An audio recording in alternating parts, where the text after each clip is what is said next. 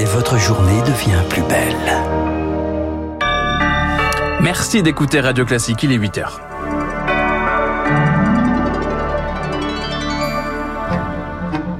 La matinale de Radio Classique avec Baptiste Gabory. Et à la une ce matin, la France veut relancer son armement. Emmanuel Macron en visite dans le Cher aujourd'hui, là où sont fabriqués les canons César. Objectif, entrer dans une économie de guerre. Un président rassurant sur l'inflation, interrogé sur France 2 hier, le chef de l'État annonce des mesures pour le pouvoir d'achat et les PME. Et puis, c'était sans doute le peintre contemporain le plus connu, Pierre Soulages. Il est mort hier à 102 ans. Nous reviendrons sur son œuvre avec Guillaume Durand. Radio classique. Emmanuel Macron en visite dans le Cher pour évoquer euh, l'industrie de l'armement. Le président se déplace aujourd'hui dans l'usine où sont fabriqués les canons César, une façon pour l'exécutif d'afficher sa volonté d'entrer en économie de guerre et d'accélérer le rythme. Le conflit en Ukraine l'a montré, Eric Kioch. L'armée française a beau être l'une des meilleures d'Europe et du monde, en cas de conflit de haute intensité, elle n'est pas assez équipée. L'armée française, ce sont des équipements de pointe. Le Charles Leclerc est l'un des meilleurs au monde. Idem pour le Rafale pour l'aviation. Problème, nous n'en avons que trop peu, souligne le général Jean-Paul Paloméros, ancien chef d'état-major de l'armée de l'air. Il y a des déficits euh, quantitatifs. Je prends l'armée de l'air. Je suis entré dans l'armée de l'air. On avait près de 450 avions de combat. Aujourd'hui, si on en compte 200, c'est un grand maximum. Donc, il faudrait au moins une cinquantaine de Rafales en plus. Même constat pour l'armée de terre, 220 chars, alors qu'à la sortie de la guerre froide, la France en avait plus de 1300. Dans les années 90, l'effondrement du bloc soviétique a repoussé l'éventualité d'une menace imminente. Conséquence, la France a opté pour la professionnalisation des armées, c'est-à-dire des effectifs moins importants, mais une montée en gamme. Dans le même temps, les budgets des armées se sont contractés. En 30 ans, il est passé de près de 3% du PIB à moins de 2%. Et Eric, forcément, cela a façonné le modèle économique de notre industrie de l'armement. Un modèle qui doit évoluer s'il veut répondre au défi de produire de la haute qualité en grande quantité. Aujourd'hui, nous sommes dans une logique d'orfèvrerie, explique un représentant du secteur. Chaque canon César nécessite un an de travail. Un avion, c'est quatre ans, des cadences d'artisans. Il faudra donc du temps pour convertir l'ensemble de la chaîne de production à cette nouvelle philosophie d'économie de guerre. Un des leviers, c'est de remplir les carnets de commandes, souffle-t-on, côté industriel, donner de la confiance, c'est convaincre d'investir. Autre défi, celui de la formation. Produire plus veut dire plus d'ingénieurs, plus de techniciens. Dans un premier temps, l'exécutif réfléchit à faire appel à des compétences aussi utiles pour le civil que pour le militaire, comme les soudeurs par exemple. Une précision signée Eric Koch, merci. Emmanuel Macron était hier soir sur France 2. Invité de l'événement pour la deuxième partie de son interview entamée il y a 15 jours, l'inflation est la conséquence de notre dépendance, a-t-il dit. Il a réaffirmé la poursuite du bouclier tarifaire en 2023 et la mise en place de nouvelles mesures pour le pouvoir d'achat. Autre annonce du chef de l'État, des aides pour les petites et moyennes entreprises pour leur exclus du bouclier tarifaire. Une bonne décision, selon Sylvain Berzinger, économiste chez Asterès. C'est des annonces très intéressantes parce qu'en fait, les entreprises, notamment les entreprises industrielles ou de la construction, étaient un petit peu les, parents pauvres des mesures d'aide qui ont été prises. Hein. Pour l'instant, on avait beaucoup aidé les ménages et peu les entreprises, qui, pour certaines, tiraient un peu la langue, hein, avec des marges qui baissaient de manière très importante, voire certaines qui euh, réduisaient ou arrêtaient leur production, puisqu'elles devaient produire à perte. Et donc là, euh, les mesures qui ont été annoncées, dont on aura plus de détails euh, vendredi, viennent un peu combler ce vide et euh, amortir le choc pour l'industrie française. Un propos recueilli par Éric Mauban.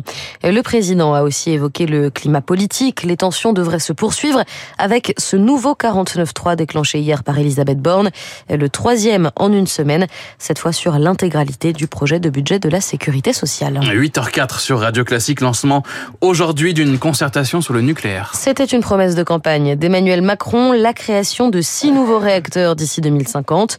Et les premiers EPR serait mis en service dès 2035 en Normandie. La concertation qui démarre aujourd'hui doit durer quatre mois sous l'égide de la Commission nationale du débat public. Et d'ores et déjà, euh, une liste de questions a été préparée. Michel Badré est le président de la commission en charge de cette concertation. Il y a des questions sur les enjeux économiques, euh, sociaux en matière d'emploi, de formation, des questions sur les risques qu'il y aurait à faire le programme ou à ne pas le faire. Donc on a une dizaine de réunions publiques sur des thèmes de ce type. Ce qu'on redoute un peu, c'est un débat dans lequel les seuls participants seraient des experts techniques euh, et les militants associatifs euh, très habitués à ces débats depuis longtemps. Et c'est pour ça qu'on monte des opérations à la des étudiants, des personnes en situation sociale difficile pour ouvrir le champ des participants. Michel Badré répondait aux questions de Zoé Pallier. Une issue moyennement satisfaisante, réaction d'une association de victimes après le verdict dans le procès de la SNCF sur l'accident de Bretigny. L'entreprise a été reconnue coupable d'homicide et blessures involontaires neuf ans après le déraillement de ce train qui a causé la mort de sept personnes et fait plus de 400 blessés. Vous écoutez Radio Classique, il est 8h06. La France vient de perdre le plus connu de ses peintres contemporains. Pierre Soulages s'était un hier à 102 ans. L'artiste était connu pour ce qu'il appelait ses outres noirs, ses grands aplats de peinture, hachés, taillés, parfois même presque sculptés. Des tableaux entièrement noirs donc, mais jamais monochromes grâce au jeu de lumière. Guillaume Durand, bonjour. Bonjour Léa, bonjour Baptiste. Vous connaissez bien Pierre Soulage, alors vous nous rejoignez un peu plus tôt ce matin pour en parler. Vous qui, qui l'aviez déjà rencontré, qu'est-ce qui vous a marqué chez lui? Qu'est-ce qu'il faut retenir du personnage D'abord sa stature, sa bonhomie, son épouse Colette, euh, ce côté grand géant rugbyman né du côté de Rodez et qui a considéré la comme euh, un rapport avec la lumière. Euh, comment vous dire? Au début, euh, quand il était petit, on lui présentait des jeux de couleurs et il s'est intéressé d'abord et avant tout au noir d'une manière presque irrationnelle pulsionnel. Deuxièmement, il a fait plusieurs écoles euh, comme les Beaux-Arts. Une fois qu'il est rentré aux Beaux-Arts, il en est sorti tout de suite parce qu'il a considéré que ça n'avait strictement aucun intérêt pour ce qu'il voulait faire parce qu'il n'avait pas du tout envie de faire une peinture psychologique. Euh, dans sa génération, évidemment, ça a été le retour de la grande peinture abstraite. Je parle de la génération qui est celle aussi des grands abstraits américains, les Rothko, les Pollock, etc. C'est l'histoire de sa génération, sauf que lui, il était en Europe.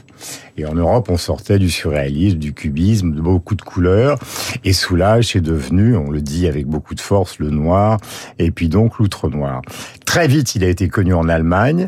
Euh, il est parti aux États-Unis parce qu'au fond, chez les artistes, il y a comme chez les industriels, comme chez les écrivains, une espèce de sens de la compétition pour voir comment il pouvait se confronter justement aux Franz Klein, aux Rothko et aux autres. Il a été exposé partout. Et puis les Américains qui après la guerre ont dit vous avez possédé l'histoire de l'art jusqu'à maintenant, maintenant l'histoire de l'art c'est nous. Eh ben ils ont fait non pas un procès, mais et après vous pourrez poser votre deuxième question. Je vous promets que je m'arrête, Léa.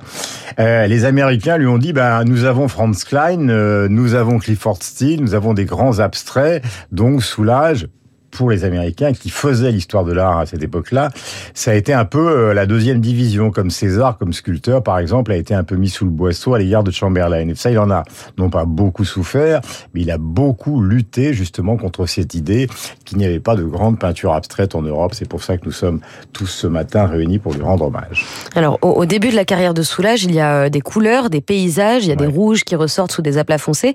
Puis dans les années 70, il bascule vers ce fameux outre noir. Euh, pourquoi on se concentre uniquement sur cette couleur finalement Je crois que c'était un goût personnel et puis cette idée qu'il faut simplifier les choses. Vous savez que Newton avait fait disparaître quand il a utilisé, euh, euh analysé les couleurs. Alors là, on remonte euh, aux mathématiques et à la physique. Il avait fait disparaître le noir et le blanc des couleurs, de la catégorie des couleurs, en, analysant les arcs-en-ciel. Donc pendant trois siècles, le noir et le blanc, ça n'a pas existé. Avec Manet, tout d'un coup, les gens se sont dit, bah, le noir et le blanc, il n'y a qu'à voir euh, Olympia. C'est fondamental, c'est peut-être les deux couleurs fondamentales. Et ben, sous là, justement, il a sauté sur cette fin du 19e siècle et sur la modernité euh, que vous trouvez chez Malevich, qui est suprématiste russe, pour se dire que l'essentiel de la couleur, c'est peut-être pas le jaune, le rouge, les tournesols, euh, Monet. Euh, peut-être que l'essentiel de la couleur, c'est le noir et le blanc et le jeu qu'on peut avoir entre l'un et l'autre, le jeu qu'on peut avoir avec la lumière. Et, et donc, c'est à partir de ce moment-là qu'il a fait des tableaux blancs et noirs, puis des tableaux blancs et bleus, puis blanc et rouge, puis blanc et orange, puis blanc et ocre euh, comment dire, noir. Je, je voyais, je dis blanc alors que je devrais dire noir. Euh, pour finir par euh, arriver à cette idée de l'outre noir strié dont vous parliez tout à l'heure, qui n'était que justement un gigantesque jeu de reflets, car ce sont des objets pour lui, plus que des matières psychologiques, des objets qui permettent à tous les spectateurs qui sont face à un énorme polyptyque de soulage, et eh bien de de réfléchir euh, euh, et d'être euh, spectateur justement de cette œuvre qui est maintenant dans le monde entier. Alors, vous parlez du monde entier, c'est ma dernière question, il va falloir faire vite, Guillaume. Pourquoi, comment on explique cette notoriété internationale? Mais vous savez, les artistes, euh, si jamais on avait un soulage dans, le studio et qu'aucun d'entre nous n'était au courant de qui pouvait être soulage, qu'est-ce qu'on dirait tous les quatre ensemble, puisque notre camarade vient de nous rejoindre, Guillaume Tabar, on dit ça c'est un soulage. Bon, quand vous voyez une compression de César, vous dites bah, ça c'est une compression de César, même ceux qui ne savent pas. Bah, si vous voulez, c'est l'identification. De la même manière que vous lisez trois lignes de Modiano, bah, vous êtes certain que c'est du Modiano. Vous lisez trois lignes euh, euh, de Françoise Sagan, vous êtes certain que c'est du Françoise Sagan. Quand vous regardez deux tableaux de soulage, si vous ne connaissez rien à l'histoire de l'art, vous savez que c'est soulage. Et donc c'est une identification mondiale. C'est une sorte de dieu au Japon, un dieu en Allemagne. C'est devenu un dieu en France et maintenant il a eu, grâce à Emmanuel Perrotin et Dominique Lévy, de grandes expositions aux États-Unis. Il est dans toutes les collections des musées du monde. Merci beaucoup Guillaume. Mais je vous en prie, c'est un bonheur. Et alors c'est la fin de ce journal, mais juste avant de vous laisser la main, cette euh, information, puisque les résultats de Total Energy pour le troisième trimestre viennent de tomber, eh bien, euh, eh bien les résultats sont en hausse de 43%, 6 milliards 600 millions de dollars. Merci Léa. C'est à vous, Guillaume. Bonjour. Eh bien, nous avons rendez-vous dans un instant donc pour parler évidemment euh, d'Emmanuel Macron avec Pierre Ferracci et euh, nous se retrouverons Franz-Olivier Gisbert dans la deuxième partie, dans Esprit Libre. Franz qui va évidemment décortiquer avec euh, cette espèce de violence rentrée qu'on lui connaît, euh, donc euh, l'intervention du président de la République hier, à la fois ce qu'il a proposé, mais également les moyens. Mais d'ailleurs, c'est le sujet que nous allons résumer sur le plan politique cette fois-ci avec Guillaume Tabar qui est dans ce studio.